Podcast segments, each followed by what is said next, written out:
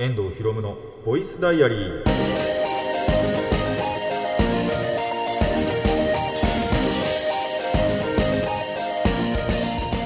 ラジオの前の皆さんこんにちは。遠藤博夢のボイスダイアリー。パーソナリティの遠藤博夢です。タイトルを直訳すると声の日記。僕の身の回りで起きたことを話したり時に何かしらの紹介をする雑談系の番組です。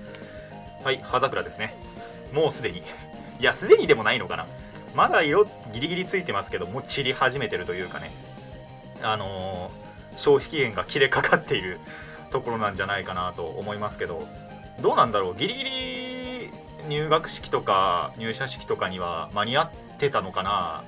間に合ってないのかな？ちょっとわからないですね。っていう感じで。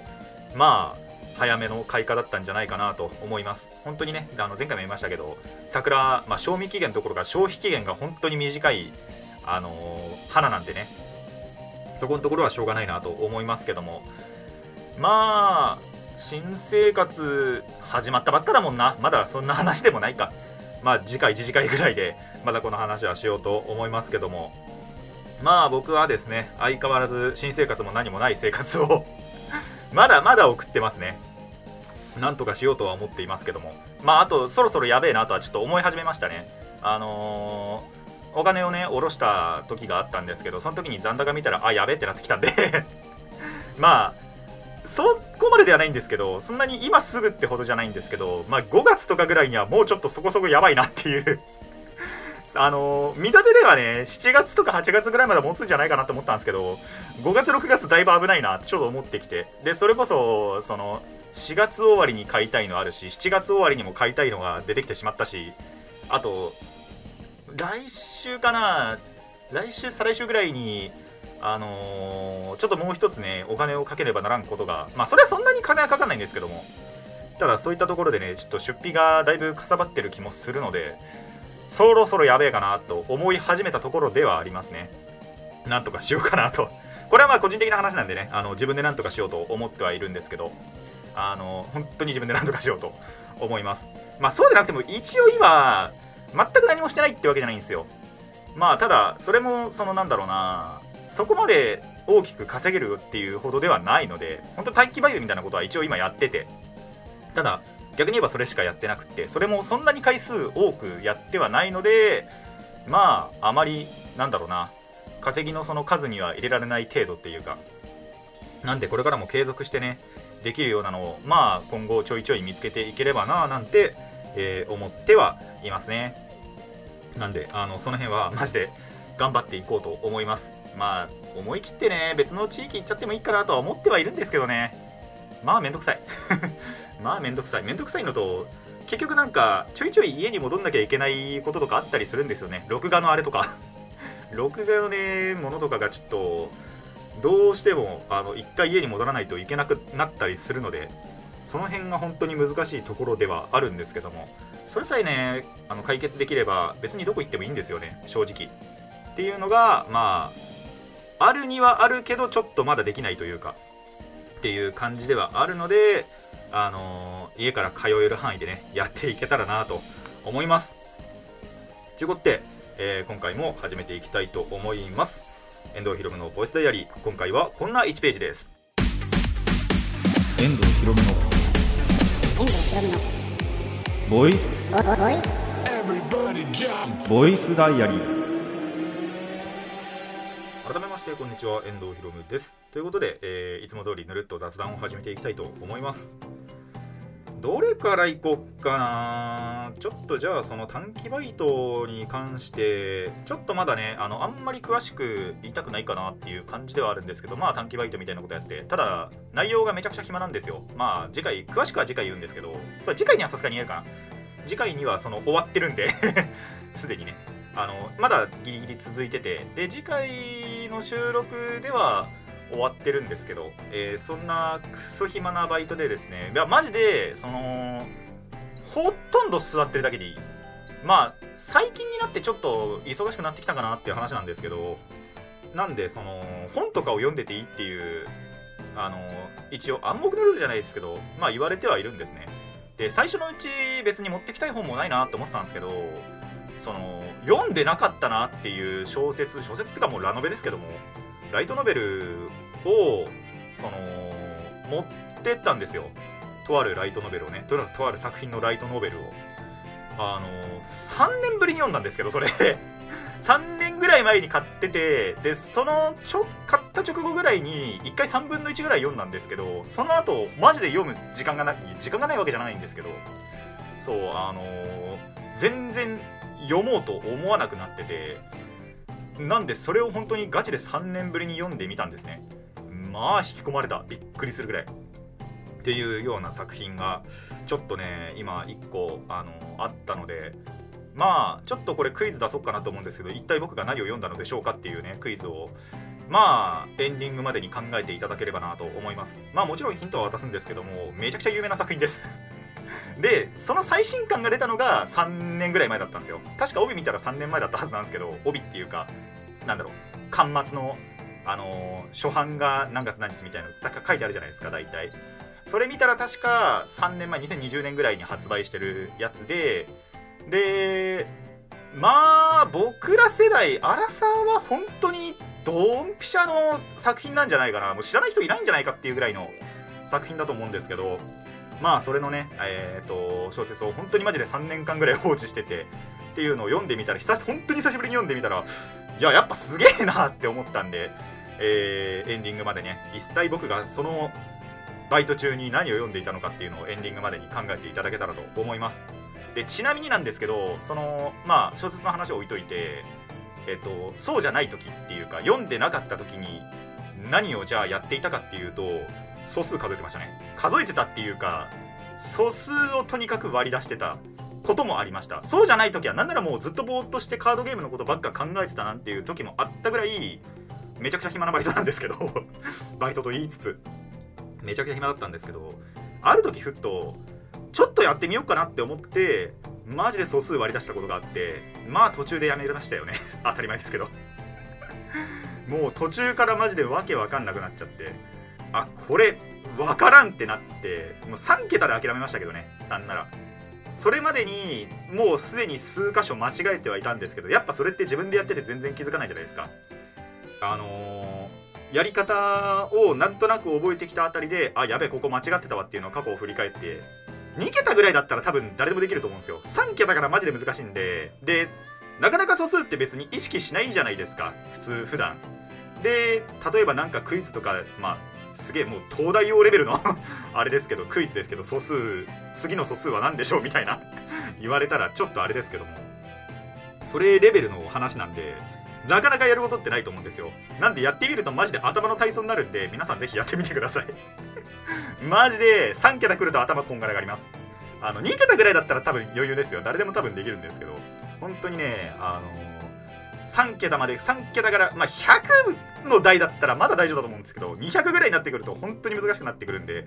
えー、ぜひやってみてください。そんな今短期バイトをちょっと過ごしております。でまあ次週には終わってるんでその詳しい内容をね、えー、お話ししようかなと思っています。っていうのがまず一つですね。であーそうこの話もしようかな。あのー、パズドラでね前回あの遊戯王コラボがあってもうこの収録時点ではねあのー、遊戯王コラボも終わっていてまた別のねイベントが始まっているんですけどもいやーいけましたよカオスソルジャー。あの前回ね難しい難しいっつってクリアしてなくって。まあでもなんとか終わるまでにはクリアできました。でその時の感想が Twitter なんですよ。まあ Twitter 見てる人どれだけいるのか分かんないんですけどそう。あの10人いるかいないかぐらい しか確か Twitter って見られてないんですけどまあ大体そのアップされましたっていうのとまあプラス一つポエムを書いてると思うんですけどポエムじゃないんですけど あれで放ったセリフっていうのがまあそれこそ遊戯王のねインセクター羽蛾っていうゲス野郎の セリフでそうゲス野郎のセリフなんですけどまあでも本当にあの心境でしたね。その今の環境パズドラの環境って芝ドラ環境って言われててまあどんなクエストも大体芝ドラ使えば勝てるみたいなあの高速周回ができるっていう風潮あるじゃないですか。であんまりそれ好きじゃないのと芝ドラを作るのがマジでめんどくさくって今2体しかいないんですよ。もともと作ってた1体とあと無料でもらえた無料でではないんですけどダンジョンクリアすることによってもらえたやつの2匹しか持ってなくてで芝ドラってその3体いないとループしないんですね。で高速周回できないんですけど僕は2体しか持ってないと。で他のやつらとかでその代用なんだろう今だと大々のジャミラスとか大の大冒険で出てきたジャミラスだとかあと誰だっけな。まああれかな継承するんだったらアシストするんだったらレオの装備だとかまあ2色陣最低1色花火か2色陣ぐらい。火と回復の2色陣とかを使うことでそのまあそれの代用にしてたんですね。で今回もそれで言ったんですけどそれ以前のコラボとかだと割とそのガンダムの時とかでもそうなんですけど割と普通に他のパーティー使ってもいけたんですよ。まあそれでもノイロチとか使ってたかな。ロイヤルオークノーチラスとか。あとエクシアとか多分ガンダムの時は使ってたと思うんですけどそういうその芝ドラじゃない高速周回じゃないパーティーで結構なんとか頑張ってたんですね。今回に限ってはマジでこれ使わないと無理だっていうぐらいあの 無理で。なんであの最初からこうすればよかったんだっつって、えー、結局最後は芝ドラ使いましたね。リーダー誰にしたんだっけな？あれか紙結びかな多分。そう正月紙結びだったと思うんですけどとえっ、ー、とアシストアシじゃねえや、えーと、助っ人が多分ジョナサンかな？ジョジョ。あの一部の、えー、主人公のジョナサン・ジョスターですね。を使って、えー、クリアしたのを覚えてますね。もうマジで楽だった。本当に楽だった。まあアシストとかちゃんとあのアシストとかその使うスキルの順番とかは考えなきゃいけなかったんですけどにしても本当にその苦労して遊戯だとかロイノチだとかを使ってた時に比べるとマジで楽で。もうねびっくりするぐらい周回しましたね。周回？いやまあ4回しか行ってないか。えっと本体1とアシスト武器あの3で取ろうと思ってえー、4回クリアするまではやった、まあ、それまでに10回以上挑戦はしてますけどねなんで。2 3 0回ぐらい。したんですけどまあそれがもう無駄かのように今までの苦労が無駄かのように芝ドラ艦隊ってマジで偉大でしたね。ちょっとギリギリではありましたけども。っていうのがあってあのー、まあなんとかね遊戯王のコラボは終えることができましたね。で副産物としてその4月に入ってからクエスト更新されてそうするとそのクエストで魔法石があのガチャ用のね石がもらえるんですけどそれをために貯めて10回ぐらい引いとこうって思って遊戯を10回引いたんですよ。城之内くん2人と海馬とマリクトって出ておすげえってなってあのー、ギリギリなんとか勝利した状態で遊戯王そのガチャの方でもねえー、終えることができたんじゃないかななんて思いました。皆さんは一体どんな結果だったでしょうか。ぜひねあの爆死しましたっていう報告なんかであればあの受け付けるので Twitter とかに、えー、寄せていただければと思います。っていうのがまあパズドラのそう本当にねまあまあいい感じで当たったんでえー、かったかなと。まあ本当に欲しかったっていうものが当たらなかったんですけどねクジャクマイとか結構今強くって今強くってっていうか今回の強化でめちゃくちゃ強くなってスキブが9ぐらい搭載できるのかな？多分。最高で。ガチガチにすると確か9ぐらいスキブが詰めてで覚醒もちゃんとしててっていうキャラなんでちょっと欲しかったかなって思ったんですけどまあまあいっかと思って。他がね城之内2人まあ使いどころわかんないけどあいつ。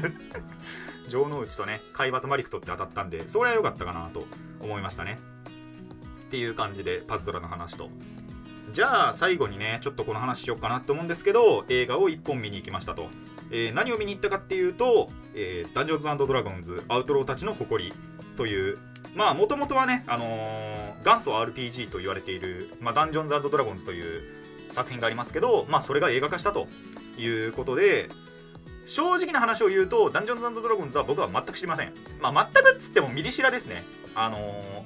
ー、1回ギャザとコラボしたことがあって MTG と。で、1回、2回か。2回 MTG とコラボしてるんで、一応そこでコラボした分とかは知ってたりするんですよ。地名だとか呪文だとか、あとモンスターだとか出てくる。っていうのは知ってるっていうぐらいの知識で見に行ったんですね。あの、結構面白かったっすよ、これ。けまあ、おすすめできるかっていうとちょっとまた分かんないんですけど、最後に言うんですけど、あの、ストーリーとかキャラクターとか、すごい魅力的だなって思いましたし、あとそれこそその地名とか呪文、えっと、地名で言うとフォーゴトンリルムだとか、えバルダーズゲートだとかあとソードコーストとかとかいろんなね、あのー、地名とかそういう呪文あの復活させる呪文復活させる呪文はそんななかったかな。死者と会話する呪文それは知らないんだけど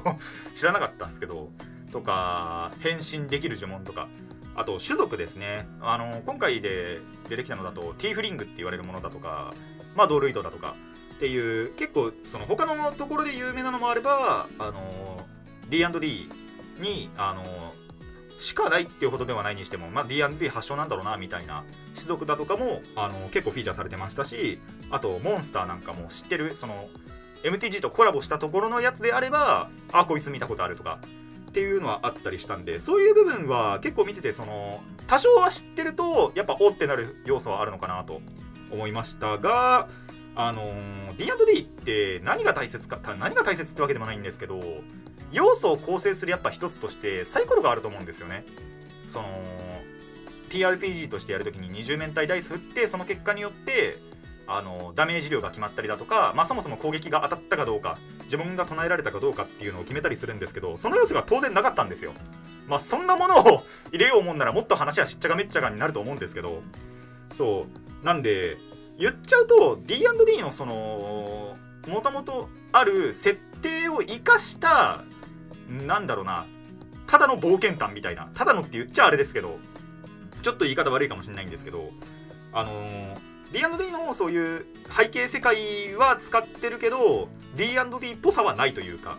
っていうのが総括としてはあるのかなという感じですね。あのあくまで D&D の映画としてではなく本当にそのただの冒険ただのっつっちゃあれですけどえーと、他にあるようなそのファンタジープラスアドベンチャーみたいな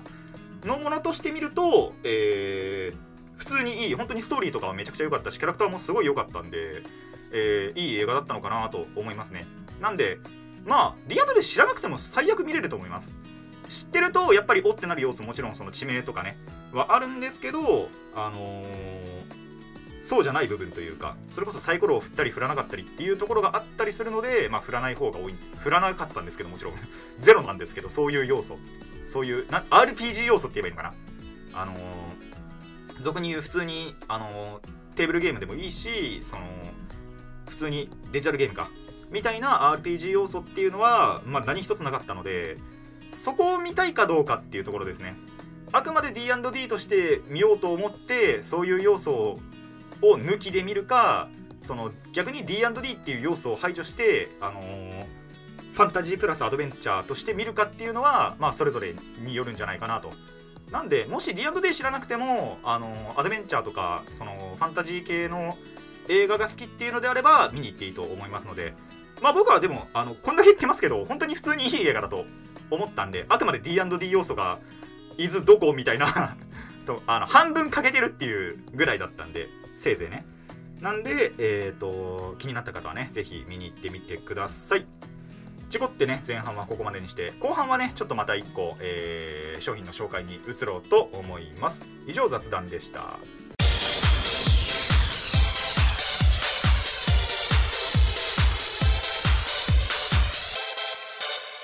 遠藤ひろむのボイスダイアリー、えー、後半はですね、あのー、久しぶりの100均ボードゲームの紹介に移ろうと思います。ということで今回もね、100円で買えるボードゲームなんですけども、今回はですね、えー、ギリギリというボードゲームを紹介しようと思います。で、このギリギリ、まあ、英語表英語使い、ローマ字表記ですね。GIR、GIRI、GIRI でギリギリなんですけど、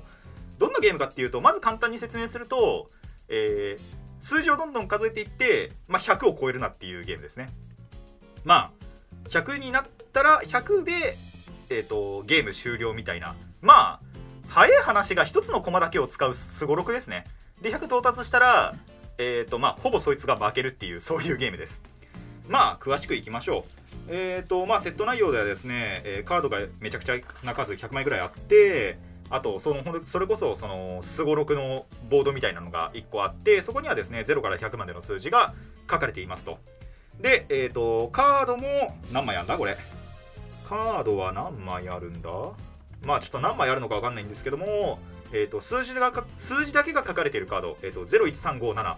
の数字が書かれているカードが、まあ、それぞれ数枚数、まあ、10枚以上あってプラス、えー、と数字じゃなくそのアクションが書かれているカード。まあイベントっぽいのが書かれているカードが、えー、何種類あるこれ？137種類かな？があってまあそれぞれはそれぞれに効果がありますよと。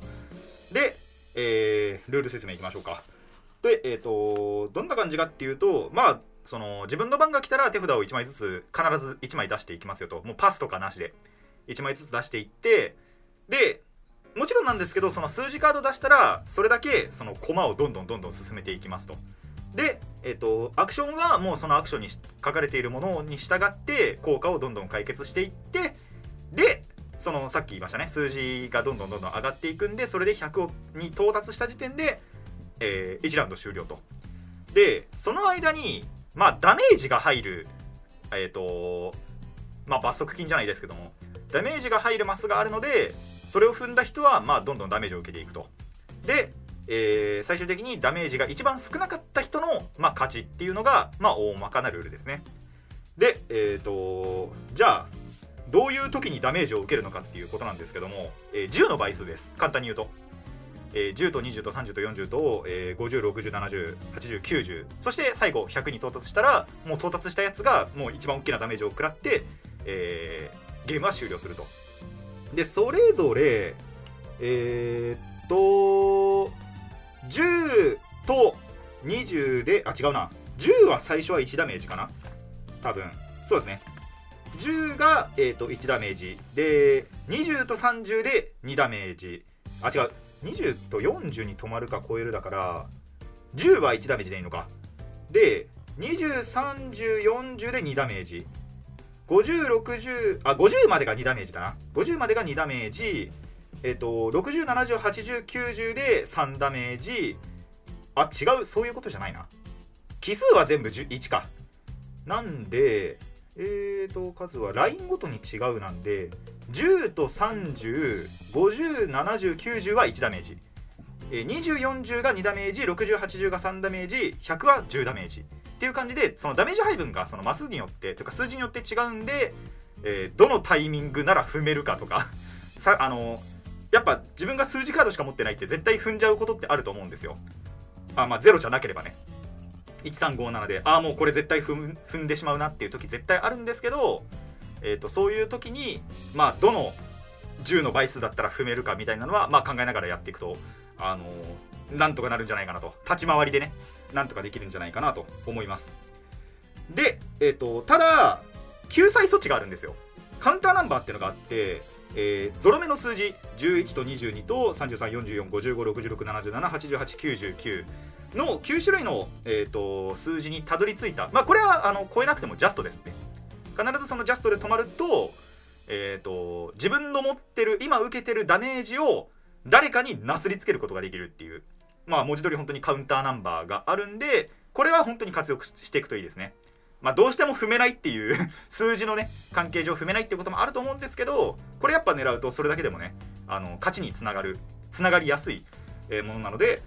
ぜひねまあそうこれ面白いのがその10の倍数の方は超えちゃってもあの必ずダメージを受けるんですよ。ジャストで止まらなくても。でその結果例えばじゃあその4のマスにまず1個駒が止まってる時に7を出したら11になるじゃないですか。なんで10で1回1ダメージ食らうけど11に止まったからその1ダメージを他の人になすりつけるなんていうテクニックもあったりするのでこれは活用するといいんじゃないかなと思います。でえっ、ー、とまあもう1個ですね。その数字カードはそのまま数字としてねどんどんどんどん駒進めていくっていうだけなんですけどまあアクションカードというのがありましてこれもまたゲームをね動かす要素の一つなんで、えー、まあ全部ねご紹介していきたいと思います。まず1個がファイト。えーと、誰か1人プレイヤーを指定してで、まあ、そいつと、まあ、文字通りファイトしますと。でファイト内容なんですけどハイアンドロー。自分がカードを1枚、えーとまあ、お互い裏側で出すんですけど、えー、ハイかローかを選びます。ハイを選んだ場合はより高い数字を出した方の勝ち。ローって宣言したらより低い数字を出した人の勝ち。っていう感じでハイアンドローの勝負をして、えー、勝った方、えっと、仕掛けた側ファイトを使った側がえっ、と勝った場合は相えー、違うえっ、と持っているダメージをあ自分の持ってるダメージをカウンターナンバーみたいに1個相手に渡せると。その相手に渡せる。ただ逆にえっ、ー、とどっちだ？持ってはでこうなってあれ負けた時なんだ。使ったカードは場に捨てる、えー、同じカードだったら引き分け。でカードの効果発揮されない。アクションカードを出すと負け。勝負にあ違う。勝負に勝ったプレイヤーがその思ってるダメージを相手に渡せると。なんで勝っても負けても要はダメージが必ず動くっていうのでまあ自分が受けてる時なんかはねあの積極的に使ってどんどんどんどんダメージを相手になすりつけるといいんじゃないかなと思います、えー、2つ目スワップっていうのが、えーと、誰か1人を宣言して自分の手札とその宣言したプレイヤーの手札を交換する。まあ、これによってその交換した先の相手の手札が要は自分が前持ってた手札なんで分かりやすくなる透けやすくなる。であのー、まあもちろんその後にね引かれたカードなんかであれば、あのー、分かんないですけどまあ場合によってはね最後の方本当に100の手前ぐらいで数字カードだけをバッて渡してそいつを積ませることも可能。なのでまあ最初のうちはね多分賑やかし程度であのお前と交換しろよってぐるぐるぐるってやるのもいいんですけど最後の方は結構戦略的なカードになる。後半に強いカードなんじゃないかなと思います。で、えー、3つ目リバース。まあリバースは UNO と同じですね。あの順番を逆転しますというのがリバースです。これ本当にそれだけです。で、えーと、4つ目トリック。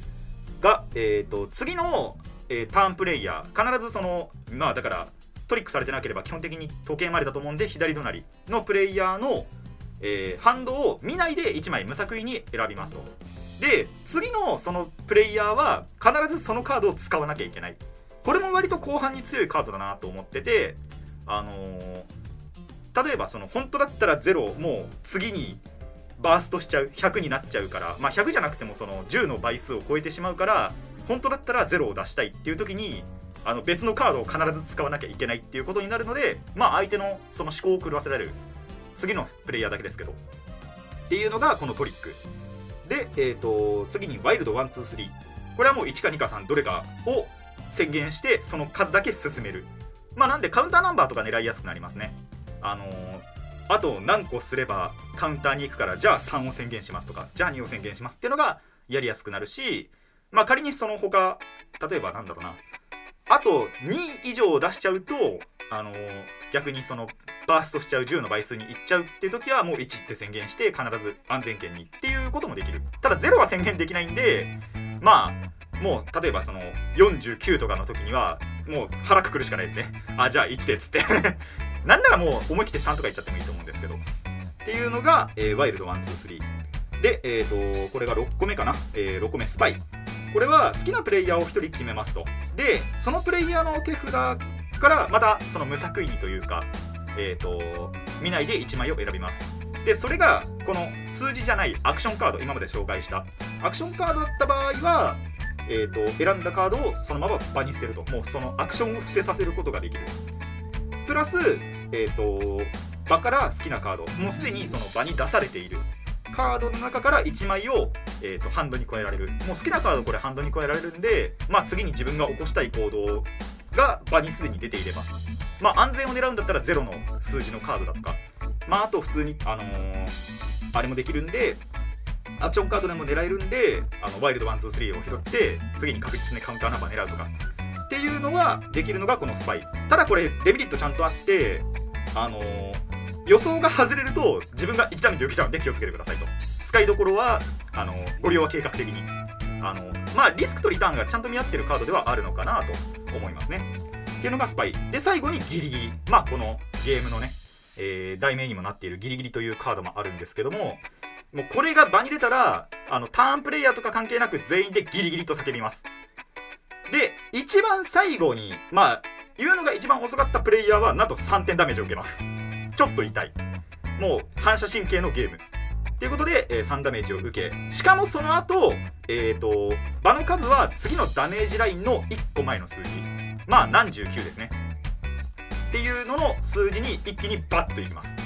例えばもう51だったとしましょう。あの今の数字が。ただギリギリをありました。で全てその全員がギリギリって言って、まあ、誰かがダメージを受けました。ってなったらえっ、ー、とまあその人が3点ダメージ受けた後なんとこの51が一気に59までワープします。で次必ず60になるっていう、えー、そういう処理が行われるのがこのギリギリですね。っていうのをまあ数字とそしてこのアクションカード7種類のアクションカードをうまく使っていってまあ自分がそのちょうどバーストしないところになんとかなんとかこぎつけていってダメージを減らしていって、えー、他の人になすりつけてそしてのし上がっていこうと。そういうゲームでございます。いやー言うこと意外といっぱいあるんだなこれ。そう100円のゲームじゃねえんだよこれもう。やってることが。あのセット見ると確かにそのカードの質だとかあとこういうのも全部ルールブックとかも紙でできるんであとダメージカウンターとかもね。あのポケモンポケカやってる人だと分かると思うんですけどポケカもあのちょっと高級にするとアクリルのねダメ缶とかになるんですけどこれあのスターターデッキとかについてくるやつって多分紙だと思うんですよ。それみ本当にそれみたいな感じでマジでペラい紙なんですね。なんでそういうところがその100円クオリティだと思うんですけどやってることマジで100円じゃなくてゲーム内容は。なんでねあのちょっと難しい感じのゲーム。ただ直感的に理解はできるんでどう立ち回るかによってその勝ちに直結するのは結局そこからはそのリスク管理と相手のハンドの予想とアクションの本当に使い置きっていうところではあるので、えー、その辺を駆使してぜひね勝利をつかんでみてください。これまたね、あのー、最初から言ってますけど100円のゲームなんで、あのー、損はないと思いますので、えー、気になったらぜひね100円まあダイソーですけどもダイソー行ってまあ他のゲームも見つつこのギリギリなんかも注目していただけたらと思います。以上、今回は100円のボードゲームギリギリの紹介でした。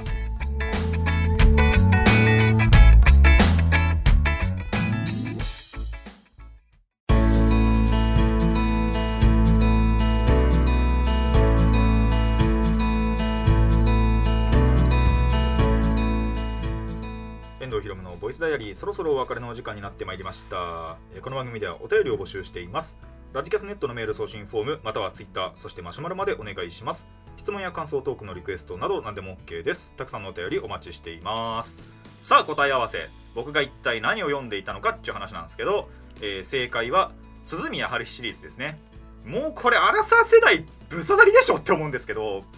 本当に3年間読んでなかったんですよ。えっ、ー、と最新刊が何つったっけな。やべえ。あれ忘れた。タイトル忘れた。そうあの春シリーズってね必ず2文字熟語が最後について。まあ最初はね鈴宮春日の憂鬱だったんですけど最新刊が鈴宮春日の直感ですね。が3年前確か3年前だったはずなんですけど3年前だよな確か。